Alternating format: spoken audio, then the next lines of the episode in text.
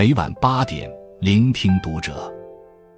各位听友们，读者原创专栏现已全新上线，关注读者首页即可收听。今晚为您分享的文章来自作者倾城先生。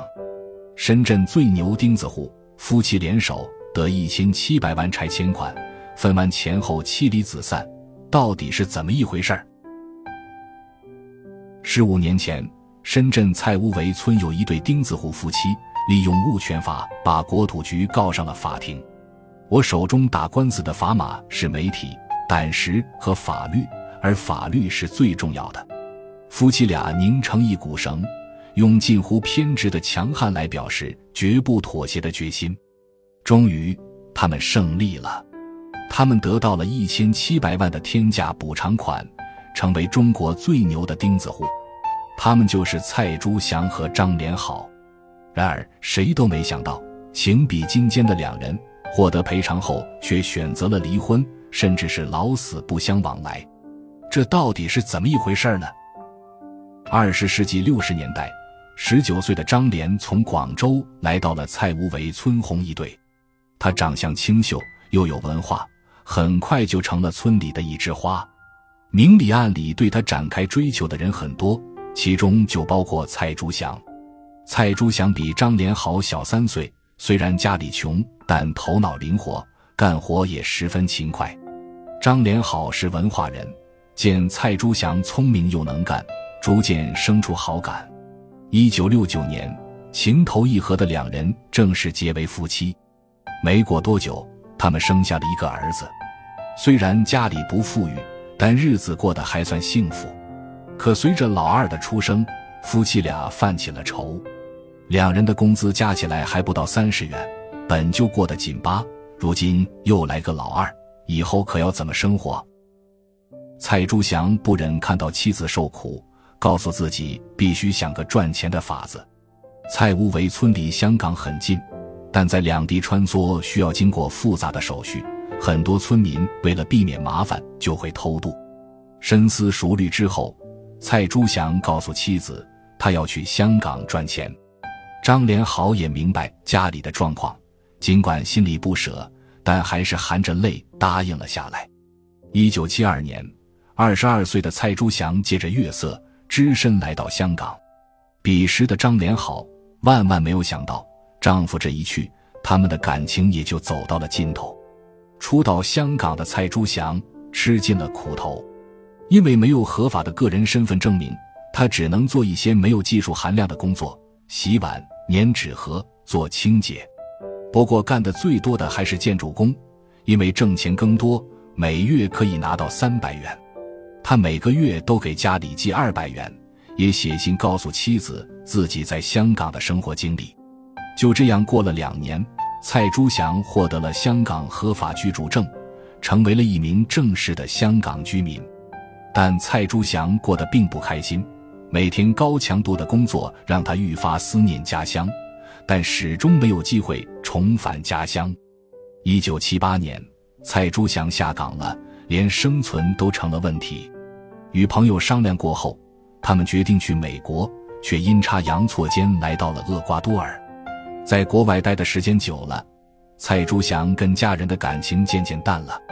工作几年赚了一笔钱后，他在当地开了一家中餐馆，并与当地人结婚生子。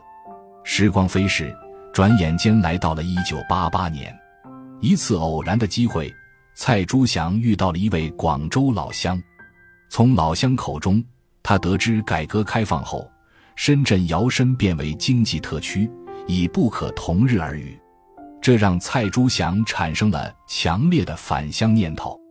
既然国家有了发展机会，那我为什么还要待在国外呢？就这样，他丢下异国他乡的妻子和孩子，怀着激动的心情坐上了回中国的飞机。离开十六年，此时的家乡已是改头换面。原本坑坑洼洼的小路没有了，农田也没有了，到处都是楼房和马路，和香港没有什么区别。当张连好看到多年未见的丈夫后，心情十分复杂，两人互相对望，竟一句话也说不出口，直到物是人非。蔡朱祥没有忘记自己这次回来的目的，好好发展，过上富足的生活。他脑袋一直都是灵活的，看到一批又一批年轻人来深圳打工，敏锐地发现了商机。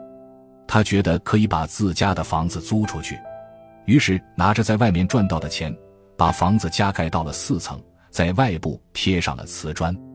这栋四层小楼，一半家用，一半出租，竟成了他们致富的法宝。蔡珠祥感叹：“只是靠出租房子。”就跟在外辛苦打工差不了多少钱，真是不敢想象啊！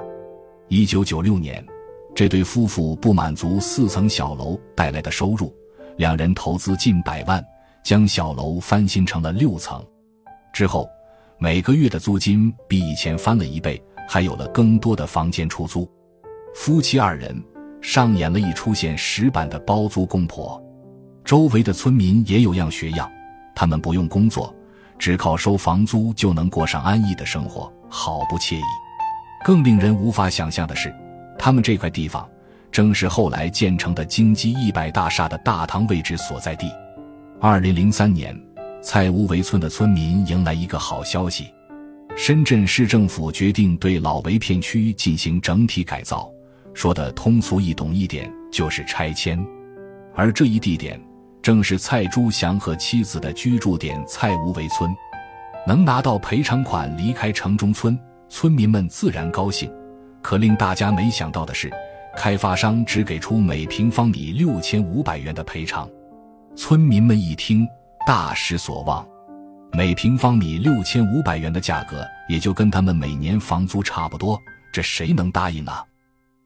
所以，这一年的拆迁以失败告终。因为村民反对拆迁和改造受到了阻碍，这一拖就是三年。二零零六年，相关部门只好加大了筹码，在原来赔款的基础上，每栋楼再一次性由公司补偿三十万，罗湖区政府补偿三十六万，并且建成后村民们可以享受商品房分红。这个补偿方案一经提出，绝大多数村民都觉得很不错。纷纷签下安置补偿协议，只有蔡朱祥一家成了例外。原本蔡朱祥也是动了心的，但当他了解到相关政策后，态度相当强硬：“我不签。”当年他在香港打工的时候，拿到了香港合法居住证，这一身份意味着他无法享受后续的商品房分红权，失去了源源不断生财的六层小楼。却没有办法享受商品房分红权，夫妻俩说什么都不答应。施工迫在眉睫，相关部门只好做出让步，以九千元每平方米的价格对蔡家进行赔偿。当时深圳的房价基本不超过万元，但蔡朱祥觉得房价这几年一直在涨，超过万元只是时间问题。他要求高于市场价，每平方米的价格不能低于一点二万元。开发商找专业机构对蔡家的房子进行评估，专业人士认为，蔡家的房子是宅基地自建房，本来就没有商品房的价值，一平方米五千左右就不错了。开发商不答应蔡家的狮子大开口，双方不欢而散。在这场拆迁拉锯战中，偌大的工地上只有这幢六层小楼孤独而倔强地屹立着，但蔡朱祥丝毫不慌。他开始研究起了相关法律政策，开发商见蔡家油盐不进，只好把相关情况反映给了深圳国土局。没过多久，深圳国土局就发出了通知，倡议蔡家在二十天内搬走。蔡朱祥接到通知，半点都不惧，反手就拿出了物权法。他振振有词地说：“根据物权法，如果是像建地铁。”政府机构这样涉及公共利益的项目，个人利益要服从公共利益。但是建金融中心是商业利益，我可以和他们自由谈判。这边蔡朱祥拿着物权法谈判，那边张连好话明阿香婆写了文章《南方第一高楼之征地拆迁》，令我感到弱势，发表在网上。她把自己和丈夫描绘成了辛辛苦苦一辈子。好不容易有套房子养老，还要被压榨的可怜老人。文章一经发表，引发无数看客议论，众人心疼文中的蔡张夫妇，开始在网上为他俩鸣不平。眼看事情愈演愈烈，终于惊动了官方。官方明令禁止强制拆迁，蔡朱祥夫妇态度又如此强硬，开发商只有两条路可以走：一不拆蔡家；二听蔡朱祥夫妇的打钱。这栋六层小楼处于中心位置，不拆是不可能的。最终，开发商还是答应了夫妻二人。就这样，蔡朱祥得到了一千七百万的天价补偿款。被称为中国最牛的钉子户，在外人眼里，这对夫妻与开发商谈判的过程中团结一心，好似铜墙铁壁，无懈可击。实际上，日子过得好不好，只有自己知道。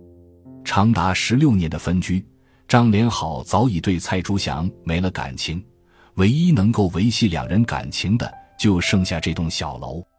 小楼被拆后。那就彻底没有什么可留恋的了。一金七百万分成四份，蔡朱祥、张连好和一双儿女各一份。拿到各自的补偿款后，两人分道扬镳，从此不知对方去向。